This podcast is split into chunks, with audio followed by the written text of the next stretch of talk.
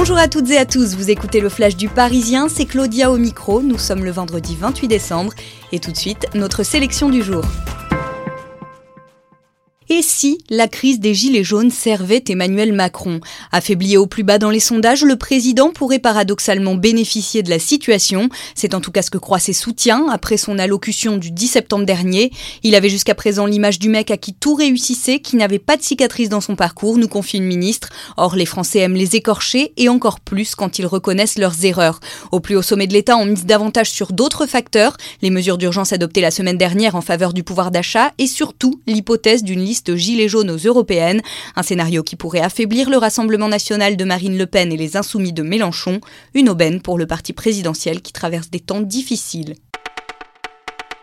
Mes quatre enfants ont été abusés par un prêtre. Christophe a 47 ans, vit dans le Cantal, est très pratiquant et pour la première fois, il accepte de témoigner à visage découvert. Ses trois garçons et sa fille ont été victimes d'agressions sexuelles de la part d'un abbé, aujourd'hui incarcéré, qui faisait partie de la famille, raconte Christophe. C'est la petite dernière, 13 ans, qui a brisé le silence en août, révélant à sa maman que le prêtre avait exigé de l'embrasser sur la bouche et caresser ses fesses.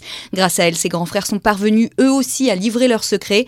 Un tsunami quand j'apprends ça, témoigne le père de famille. On se sent trahi car on lui faisait entièrement confiance. Cependant, Christophe assure que sa foi est restée intacte. Elle me permet de tenir le choc. Ce n'est pas parce qu'un homme a péché et sali l'Église que je vais en vouloir à Dieu.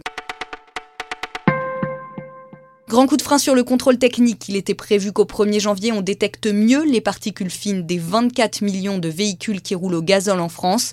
Il n'en sera finalement rien. Pour faire un geste en faveur des Gilets jaunes, le gouvernement a reculé sur cette mesure qui est reportée au 1er juillet. Mais si un panache de fumée s'échappe à l'arrière de votre diesel au démarrage, cela peut valoir malgré tout le coup d'aller la faire ausculter avant cette date butoir. Car si vous êtes hors des clous et que le taux de particules polluantes libérées par votre voiture est trop important, vous devrez passer par la case réparation pour avoir à nouveau l'autorisation de rouler. Cela fait plus de 3 ans, 169 semaines exactement qu'il cartonne. Le livre Sapiens, une brève histoire de l'humanité du chercheur israélien Yuval Noah Hari reste indéboulonnable du top 20 des ventes des meilleurs essais en France. Sorti en septembre 2015, le livre est une véritable poule aux œufs d'or pour son éditrice de chez Albin Michel qui témoigne n'avoir jamais imaginé un tel succès. Comme l'auteur de Harry Potter, Yuval Noah Hari s'était pourtant vu refuser plusieurs fois son manuscrit avant d'attirer le regard d'un éditeur israélien ayant sans doute un peu plus de flair que les autres. Le flash du Parisien c'est terminé pour aujourd'hui. Merci de nous avoir suivis et à demain pour de nouvelles histoires. Planning for your next trip? Elevate your travel style with Quince. Quince has all the jet-setting essentials you'll want for your next getaway, like European linen, premium luggage options, buttery soft Italian leather bags and so much more. And is all priced at 50 to 80% less than similar brands. Plus, Quince only works with factories that use safe and ethical manufacturing practices.